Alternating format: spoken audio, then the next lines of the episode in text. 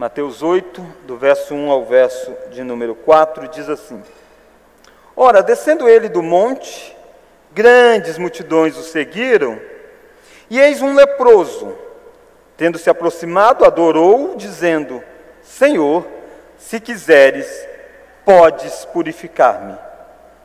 E Jesus, estendendo a mão, tocou-lhe, dizendo: Quero, fica limpo. E imediatamente ele ficou limpo da sua lepra. Disse-lhe então Jesus: Olha, não o digas a ninguém, mas vai mostrar-te mostrar ao sacerdote e fazer a oferta que Moisés ordenou, para servir de testemunho ao povo. Vamos orar? Deus, nos dê a graça de entender a tua palavra e de sermos alimentados pela exposição da Escritura.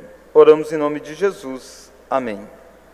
Irmãos, este texto de Mateus capítulo 8, ele inicia um bloco onde os poderes de Jesus ficaram muito evidentes. Praticamente, nós encontramos dez milagres a partir do capítulo 8 de Mateus, quase que sequencialmente. E aqui, nesse, nessa, nesse bloco de, de relatos, você vai encontrar a cura desse leproso, a cura do criado do centurião, a cura da sogra de Pedro, Jesus acalmando uma tempestade, Jesus cura dois endemoniados, Jesus cura um paralítico em Cafarnaum, a cura da mulher de fluxo de sangue, a ressurreição da filha de Jairo, a cura de dois cegos e a cura de um mudo endemoniado. Então, intencionalmente, não significa que esses milagres aconteceram nesta sequência você encontra nos evangelhos as ordens não necessariamente cronológica, mas a ordem de um objetivo narrado. O objetivo é contar uma grande história daquilo que Jesus é. Ele é um grande rei. E Mateus então reúne blocos. Do capítulo 5 ao capítulo de número 7, ele mostrou Jesus sendo poderoso em palavras. Por isso que o texto diz: tendo ele descido do monte. Por que, que ele desceu do monte? Porque ele estava num monte ensinando, chamado Monte das Bem-aventuranças. Foi quando ele falou sobre bem-aventurados os humildes de espírito. Foi quando ele falou sobre sal e luz e tantas e tantas mensagens marcantes que até hoje ficam no nosso coração. E o texto termina dizendo que Jesus era poderoso em palavras. Aí, a partir do capítulo 8, aquele que é poderoso nas palavras é também poderoso nos feitos. E aí, Mateus vai registrar dez milagres, mostrando esse poder que Jesus tem. É importante, irmãos, você perceber ainda a nível de introdução, mas para a gente entender o que está acontecendo aqui. Às vezes a gente pega os milagres e esquece o significado por detrás deles. Os milagres registrados não têm como objetivo apenas contar uma história, mas os milagres são verdadeiros sinais o que, é um sinal? O sinal aponta para alguma coisa, indica algo. Você está andando e você tem uma sinalização de trânsito. Ela está indicando alguma coisa. Os milagres também são assim. Os milagres de Jesus indicavam alguns aspectos. E é importante você perceber que Mateus vai começar os milagres pela história de alguém que foi curado de lepra.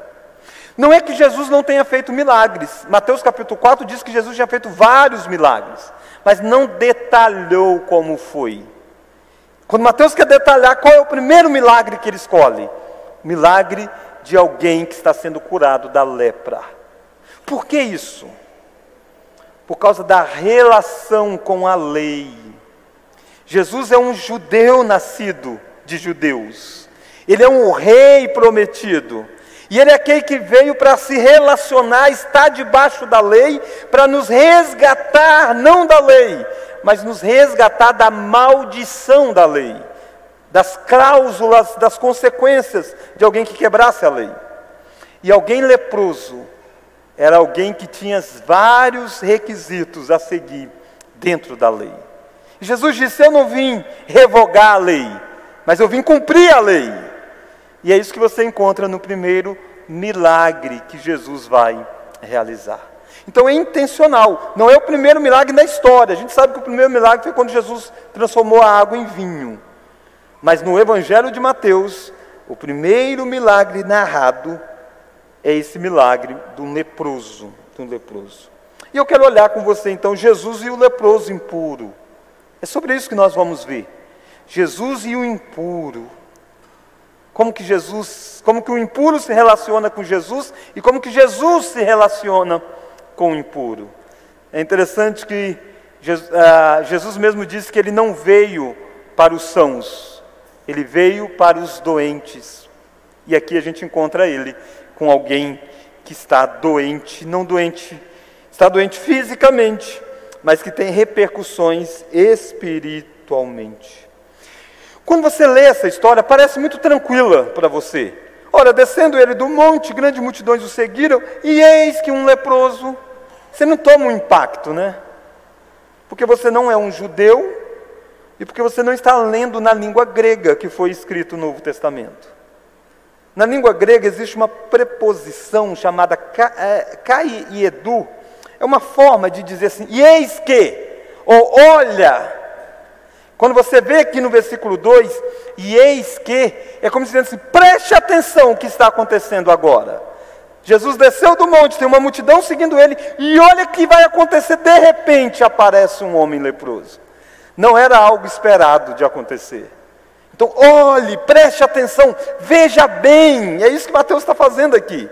Está traduzido com e eis que, é um espanto. Ninguém esperava que um leproso aparecesse exatamente naquele momento. E ele aparece. Quando a multidão está em volta de Jesus, aparece alguém que não pode estar no meio da multidão.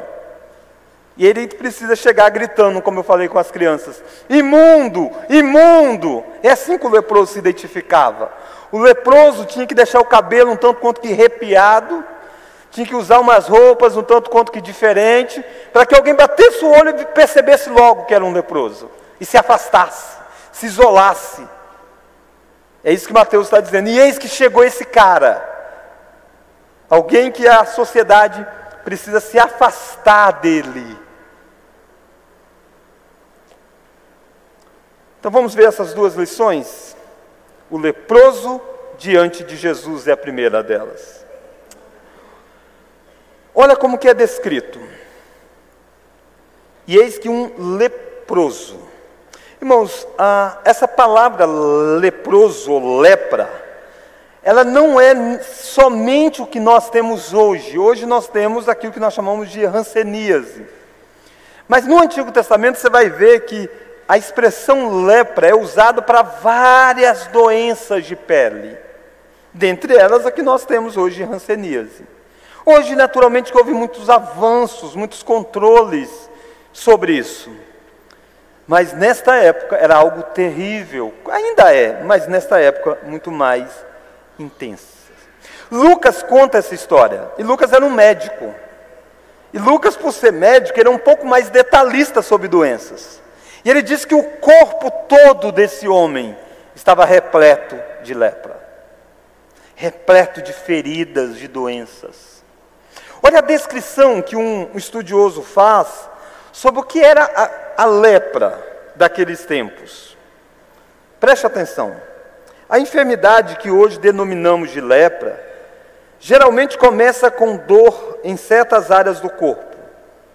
A seguir, vem a dormência, e a pele nessas partes perde sua cor original. Fica saliente, lustrosa escamosa. De fato, a calamidade é chamada de lepra em razão de a pele fazer-se escamas. Daí vem o nome lepra, cuja palavra em grego é lepos ou lepis, que significa escama. Preste atenção. À medida em que a enfermidade se agrava, as partes salientes se transformam em chagas feias e úlceras provocadas pela insuficiência do curso sanguíneo. A pele, especialmente em torno dos olhos e orelhas, começa a formar protuberâncias com profundos sulcos entre as inchações, de sorte que o rosto da pessoa atinge atingida assume o aspecto do rosto de um leão. Os dedos caem ou são absolvidos. Os dedos dos pés são igualmente afetados. As sobrancelhas e pestanas também caem. E assim se pode ver que a pessoa nesse estado miserável está leprosa. Com um só toque do dedo é possível também senti-lo. Até pelo olfato é possível percebê-lo, pois o leproso emite um odor por demais repugnante. Além do mais, diante do fato de que o agente a produzir a enfermidade a miúde, ataque também a laringe, a voz do leproso adquire certa aspereza, sua garganta se torna rouquenta, então é possível não só sentir, ver e cheirar o leproso, mas também ouvir a sua voz fanhosa. E se você permanecer com a pessoa por algum tempo, poderá até mesmo imaginar o paladar peculiar que ela tem provavelmente devido ao odor. Todos os sentidos de uma pessoa sadia captam a presença de um leproso. É uma descrição muito forte da doença daquela, daquela época, muito intensificada. Por si só, isso aqui já era suficiente para você ver a triste condição desse homem. Alguém que está com a pele toda tomada disso. Mas há algo mais. Há algo, o que, que significa a lepra no, no Antigo Testamento. Não hoje. Hoje era uma doença. Mas no Antigo Testamento ela era uma doença e estava conectada com a impureza religiosa. Naturalmente que alguém leproso não deveria ter contato com pessoas nem para não transmitir a doença. Mas tinha algo mais. A lepra estava ligada a uma certa maldição. Você deve lembrar que Miriam ficou leprosa depois dela ter se levantado contra Moisés. Você deve lembrar que Davi amaldiçoou a casa de Joabe, dizendo que nunca falte alguém com lepra dentre os descendentes de, de Joabe. Uzias, ao pecar, como Miriam, ele é igualmente castigado com lepra. Havia as leis no Antigo Testamento dizendo que se alguém foi identificado com lepra, deve ser isolado da comunidade. Eles não podem participar do culto ao Senhor. Eles não podem ter vida social. Percebe? É muita coisa acontecendo aqui. Nós vivenciamos uma pandemia de Covid e as informações eram do isolamento total de alguém que tenha Covid e tudo mais.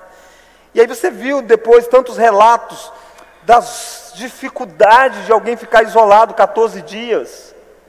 E um mundo bem diferente, né? um mundo que você tem tantas opções tecnológicas. Imagine neste tempo aqui ficar isolado de pessoas, isolado do povo de Deus, ser considerado por muitos como uma maldição sobre ela. Essa é a situação desse homem. É assim que você deve ver quando diz: Eis que surge o leproso, eis que surge o imundo, o impuro, o amaldiçoado, o segregado da sociedade. Mas o que que ele faz? Qual é a atitude desse homem? Ele tem humildade e fé. Olha rapidinho comigo, o verso de número 2. E eis que um leproso, tendo se aproximado, vamos ler? Adorou, dizendo: Senhor, se quiseres, podes purificar-me. Irmãos, não existem muitos relatos de cura de lepra. Existem alguns. Um deles é Moisés curando a Miriam, quando depois do castigo dela passa, Deus diz que Moisés deveria orar. Você encontra Eliseu curando Naamã. Foram os únicos personagens que curaram pessoas de lepra no Antigo Testamento. Moisés, o representante da lei, Elias, Eliseu, melhor dizendo, aquele que vem suceder Elias como grande profeta. Esse homem não deveria procurar em um carpinteiro essa cura. Jesus, aos olhos dos homens, era um carpinteiro, alguém que fazia móveis, filho de carpinteiro.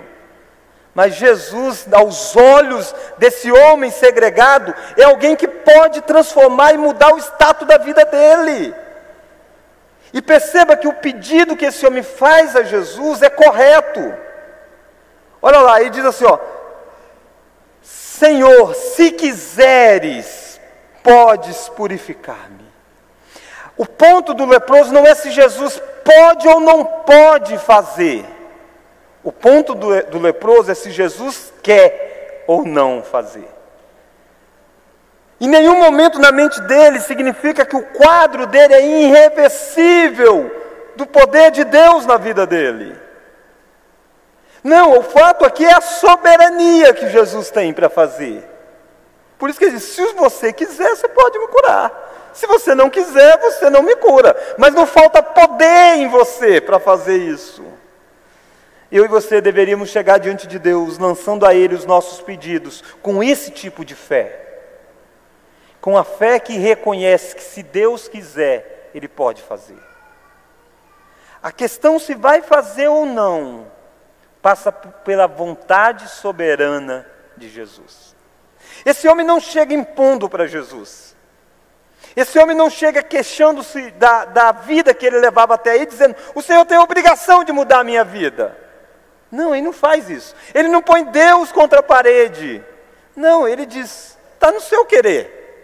Se você quiser, você pode mudar o meu quadro. A minha e a sua oração precisa partir de ato de fé e ato de humildade. Nós não exigimos nada de Deus. Deus não tem a obrigação nenhuma de nos atender.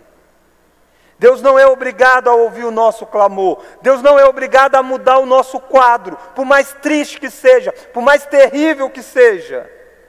Mas se Ele quiser, Ele pode mudar. Nada é capaz de impedi-lo de fazer. E Ele quer ouvir de você os seus pedidos. Ele deu a você esse canal aberto de oração. E diz: Tudo quanto que pedis ao Pai em meu nome será concedido segundo a vontade dEle. Se Deus quiser, Ele pode fazer o que Ele quiser. A humildade desse homem é manifestada também no jeito que ele chega. Ele chega se prostrando diante, adorando. Irmãos, muitas vezes por causa do sofrimento da nossa vida, a gente deixa de adorar a Deus a gente deixa de se aproximar de Deus. Esse homem poderia ter dito: sabe de uma coisa? Deus é o soberano, Ele é que pesou a mão de me deixar com lepra esse tempo todo. Eu não vou chegar para Ele coisa nenhuma. Mas não, ele chega adorando. Não deixe o sofrimento da sua vida fazer o seu coração virar um coração duro, um coração rancoroso, um coração que não se volta para Deus achando que Deus está sendo injusto. Não. O sofrimento que vem, que vem sobre nós, e todos nós temos sofrimentos, das mais diferentes formas, deve ser respondido de acordo com as Escrituras. Em alguns, o sofrimento torna o coração ainda mais duro, em outro, o sofrimento é a porta aberta para que ele vá exatamente na pessoa certa. Talvez se esse homem não tivesse lepra, nunca teria ido até Jesus. Mas quantos outros, por ter lepra, nunca foram a Deus por causa do rancor do coração? Como você vai fazer com as dores que vêm sobre você? Elas vão ser meios de conduzir a Deus ou elas tornarão você ainda mais longe de Deus. Então, o leproso, a sua situação, a sua atitude, ele tem fé, ele tem humildade e ele tem coragem. Porque ao chegar, todos estão vendo quem ele é. Ele tem que gritar imundo. As pessoas têm que se afastar. O cheiro, talvez, dessa enfermidade chegasse nos narizes das pessoas. Talvez tivesse que ouvir de alguns dizendo: ele não tem que estar aqui, não. O que, que ele veio fazer aqui? Ou ele está atrapalhando nós chegarmos perto do, de Cristo, porque afinal de contas ele está chegando. Quantas vezes nós não queremos chegar diante de Deus, porque, diante daquilo que Deus é, de quem Deus é, porque nós temos medo do que as pessoas vão dizer do nosso ato, de ir a uma igreja, de professar a fé, de pegar uma Bíblia nas mãos. O que, que as pessoas vão dizer? ou de ser confrontado pelos nossos pecados. Para que, que eu vou na igreja? Eu vou na igreja, parece que eu só apanho. Vou na igreja, o pastor fala cada palavra lá que machuca, que confronta a minha vida. Esse leproso, ao chegar e dizer: Se queres, o Senhor pode me purificar, o Senhor pode me curar. Ele está reconhecendo que ele é imundo, que ele é um impuro. Ele tem coragem para fazer isso. Eu quero perguntar para você nessa noite: você tem coragem de abrir quem você é diante de Deus? Você tem coragem de se mostrar como aquele que de fato está segregado das bênçãos de Deus? Esse homem teve. Esse homem teve. Primeira lição é o leproso. Eu quero que essa cena fique muito clara para você. Eis que um leproso chega na história. A segunda lição, se, é o, se a primeira é o leproso diante de Jesus, a segunda é Jesus diante do leproso. Como Jesus responde a isso? Talvez eu e você responderíamos se afastando, e cada vez que ele chegasse um passo em nossa direção, a gente daria dois ou três para trás, e teríamos que, de certa forma, fazer senão nós ficaríamos impuros. Porque a lei diz isso: não toque em um leproso. Mas o autor da lei, como que ele vai fazer? Vejamos, olha o verso 3. Verso 3, vamos ler? E Jesus, estendendo a mão, tocou-lhe, dizendo: Quero, fica limpo imediatamente ele ficou limpo da sua lepra. Jesus, diante do, do, do leproso impuro, Jesus o cura, declarando se é essa a sua vontade. Percebe? Jesus diz: Eu quero. Eu quero. Jesus não disse: Eu posso. Não, não tem dúvida se ele pode. Ele diz: Eu quero. Jesus não apenas declara a sua vontade, mas Jesus toca no leproso. E aqui está a grande ênfase nesse ponto. Porque se você olhar o capítulo 8, o próximo milagre é Jesus criando, é curando a cura, Jesus curando, melhor dizendo, o criado de um centurião. E sabe como foi essa cura? Jesus diz: Eu vou lá curar. O centurião diz: Não precisa. Eu sei o que é dar ordem para alguém. Basta você dizer e ele vai ser curado lá. E, o criado estava longe. E aí Jesus diz: Eu quero então, e que fé é essa? Jesus fala aqui, e o homem é curado de muita distância que estava. Parece que a, o método inverteu, né? O criado lá podia ser tocado por Jesus, não tinha problema nenhum de ser tocado. O melhor era Jesus ir lá e curar chegando lá. Mas não basta o poder da palavra. Nesse aqui não pode tocar. E Jesus faz questão de tocar. Bastava a palavra de Jesus. Jesus poderia ter dito: Eu quero que fique curado, seja curado. Talvez era isso que o leproso esperava. Afinal de contas, talvez tenha alguns anos, a gente não sabe, a Bíblia não precisa quanto tempo que ele tem de lepra. Tem muito tempo que aquele homem não sabe o que é um toque humano sobre ele. As pessoas não tocavam nele.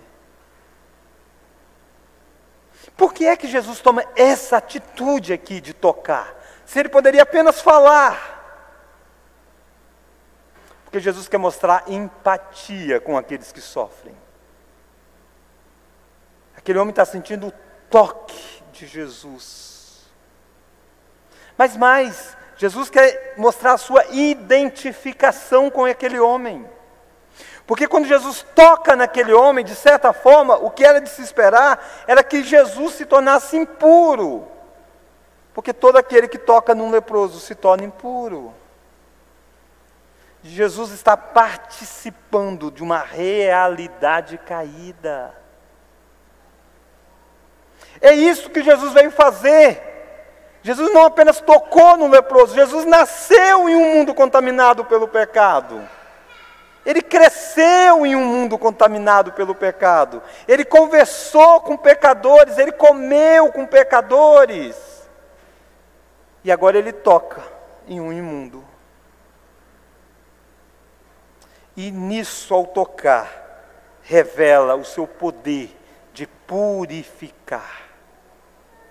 Ao tocar no leproso, em vez de Jesus ficar impuro, é o leproso que fica purificado. E Jesus continua santo. Porque é isso que é a obra de Cristo. Esse é o significado desse milagre. De um Jesus que veio na história para chegar para pessoas imundas, afetadas pelo pecado, por causa do pecado, distantes de Deus, e Ele tocar na nossa realidade, tocar na nossa história, sem que Ele se torne pecador, e Ele atribui a nossa justiça dele. Nós somos chamados de santos depois que Cristo morreu por nós. Nós somos chamados de justificados depois que Cristo morreu por nós.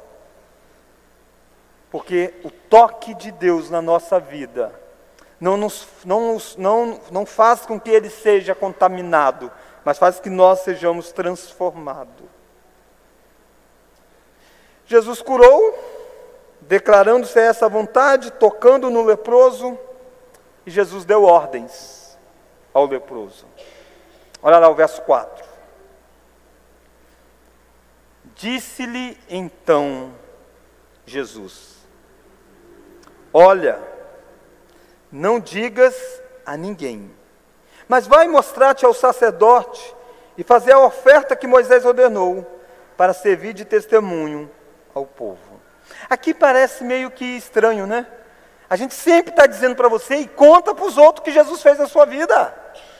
Abre sua boca, vai lá e conta para os outros. E aqui Jesus diz para ele: não conta para ninguém. Não conta para ninguém. Por que não contar para ninguém? Isso aqui é algo que nas Escrituras é chamado do segredo messiânico.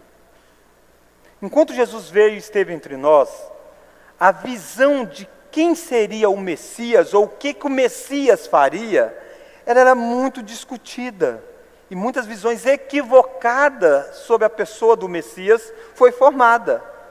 Por isso que você vê em um momento um grupo de multidão querendo tornar Jesus rei. Ele vai ser o nosso rei, vai libertar a gente de Roma. Então Jesus está dizendo para ele: não conta o que eu fiz aqui, para que as pessoas não abracem um Cristo triunfalista. Porque eles não iriam entender o significado do milagre, que o que Jesus está fazendo não é apenas curando, mas purificando eles iam achar: eis aí mesmo o nosso Messias, o nosso Messias político, o nosso libertador. E você sabe que foi isso que eles tentaram fazer de Jesus, várias vezes. E quando não conseguiram, eles resolvem entregar Jesus para Roma. Judas faz desse jeito. Ao perceber que Jesus não seria o líder político dele, ele resolve entregar Cristo. Então o que Jesus está preocupado aqui é que não falem dele o que é errado. Jesus não quer que seja dito sobre ele aquilo que não é o que Jesus é. Às vezes a gente acha assim, desde que esteja falando o nome de Jesus, está bom, pastor. Pastor, eu vou em todo lugar. Todo lugar que alguém fala de Jesus, eu estou lá, não tem problema nenhum com isso. Jesus não quer isso. Jesus quer que aquilo que seja falado dele seja verdade. Se não for, ele diz: fique calado. Não conta para os outros coisa errada, não. Não deixa os outros entender um evangelho falso, não.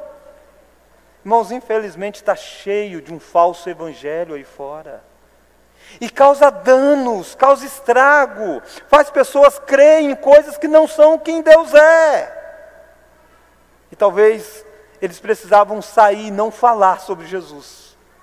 Causaria menos estrago, menos estrago. Naturalmente que a solução para isso é compreender quem é Jesus, né? Depois que a figura de um Messias fica muito clara, de que é o Messias que morre na cruz, que ressuscita, ele diz: Ide pregai para todo mundo. Essa é a mensagem. Que eu subo aos céus e um dia eu volto. Então Jesus não está dizendo para você não falar dele. Ele estava impedindo que uma mensagem errada sobre ele circulasse e atrapalhasse o seu próprio ministério. Uma vez que o ministério de Jesus é clarificado, ele ordena: fale a todos, fale a todos. Mas não apenas ele está falando para não falar sobre Jesus, mas ele fala de um sacerdote. Olha lá de novo. Verso 4. A ordem de Jesus. Disse-lhe então Jesus: Olha, não digas a ninguém. Vamos ver agora?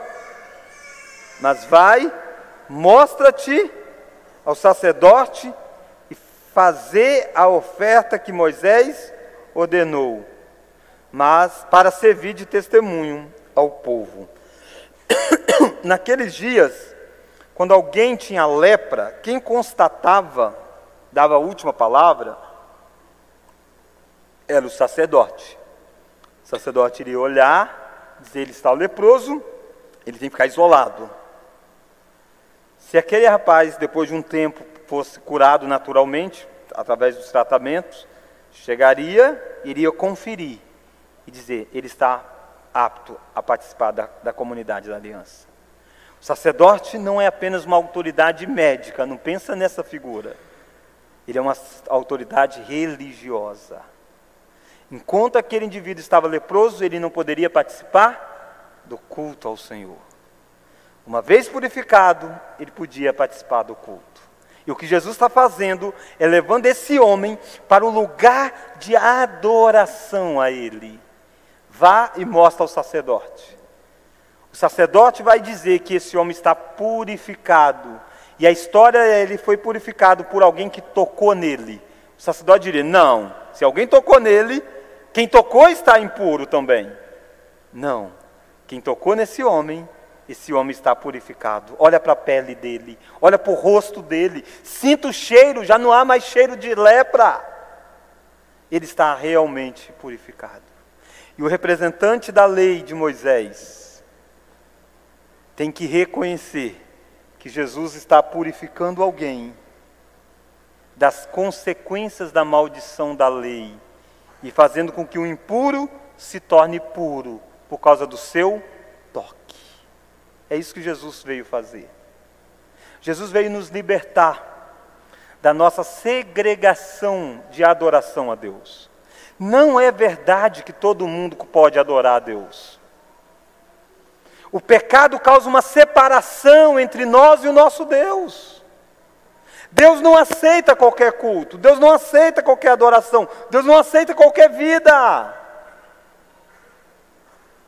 O homem, desde a queda, estava totalmente separado, ao ponto de ter uma cortina dentro do, do templo, um tabernáculo e depois no templo, que impedia que alguém entrasse num lugar que era chamado do Santo do Santo. Só o sumo sacerdote podia entrar lá, uma vez no ano, para fazer o sacrifício. Os demais não. Os demais não. Estavam segregados. E só podiam ser aproximados por morte de animais. E assim eles eram considerados puros, para estar até algum lugar do templo. Jesus está dizendo: mostra para o sacerdote que chegou um homem que, ao tocar em alguém, torna essa pessoa pura para chegar diante de Deus. Esse é o Jesus que você veio ouvir nessa noite. Um Jesus que veio fazer uma obra de transformação na sua vida, que faz com que você possa se unir ao povo de Deus. O pecado causa uma separação entre você e Deus e você e o povo de Deus. O pecado é a sua lepra, é a minha lepra. Mas o toque purificador de Jesus nos torna aptos a se relacionar com Deus e a se relacionar com os membros da igreja. Não importa o seu passado, não importa a sua condição podre espiritualmente falando.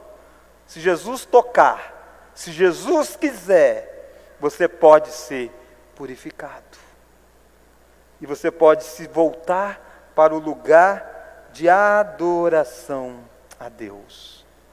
Essas foram as ordens de Jesus para esse homem. Infelizmente, ele não cumpre todas quando você lê o outro evangelho. E a minha pergunta é: o que você vai cumprir diante das ordens de Jesus a você? Talvez você precise nessa noite chegar para Jesus. Se você tem uma causa, uma, alguém que está doente, talvez você esteja doente. Você pode dizer, Senhor, se o Senhor quiser, o Senhor pode curar. Mas acima de tudo, lembra do que significava essa doença. A impureza espiritual estava presente. Mas se o Senhor quiser, o Senhor pode me colocar de volta, apto a adorar o Senhor. Tenha humildade. Não tenha medo de reconhecer quem você é. Quando nós batizamos, quando nós declaramos a nossa fé, nós não estamos declarando que nós somos santos e perfeitos. Nós estamos declarando eu era impuro e eu creio em Jesus para que ele possa me purificar. É isso que eu e você precisamos. Não temos a multidão, não temos familiares, não temos amigos, não temos colegas, não temos a sociedade. Se você sabe quem é Jesus, se volte para Ele e diga: se o Senhor quiser, o Senhor pode me purificar. Se Ele te purificou, vá ao lugar da adoração. Ele te salva da maldição da lei, mas te joga para a lei para você cumprir. Ele não poderia sair curado e dizer, sabe uma coisa, estou curado mesmo, por que, que eu vou naquele sacerdote? Ele precisava ir, para ser testemunho para todos daquilo que Jesus fez na vida dele. Todas as vezes que a gente está aqui reunido, nós estamos testemunhando aí fora que nós éramos impuros, e Jesus nos purificou através do toque de Jesus na cruz do Calvário. Vamos orar? Deus, se tu quiseres, o Senhor pode fazer tudo. Por isso o Senhor sabe aquilo que está no coração dos meus irmãos, dos meus amigos que estão aqui presentes. Nós queremos dizer para o Senhor: se tu quiseres, o Senhor pode curar. Se tu quiseres, o Senhor pode restaurar. Se tu quiseres, o Senhor pode abrir uma porta de emprego. Se tu quiseres, o Senhor pode transformar o quadro mais difícil em bênção do Senhor. Por isso, Deus, nós queremos colocar diante do Senhor, sabendo que a vontade do Senhor é sempre a melhor para as nossas vidas. Queremos também, ó Deus, agradecer por este ato extraordinário que é o santo tocar no mundo pecaminoso e o mundo pecaminoso ser restaurado, em vez do santo ser impuro. Obrigado, ó Deus, porque Cristo é o santo do Senhor que tocou nas nossas vidas. Obrigado porque foi atribuído a nós as virtudes de Cristo. Obrigado porque naquela cruz do Calvário o Senhor nos purificou e tratou com a nossa segregação espiritual. Nos faça, ó Deus, voltar para a lei com coração grato de ver as consequências de uma vida purificada. Deus, se há porventura nessa noite alguém que precisa ser tocado de modo purificador pelo Senhor, que o Senhor faça, ó Deus. Que o Senhor mude histórias para a glória do teu nome e para o bem da tua igreja. Oramos em nome de Jesus. Amém.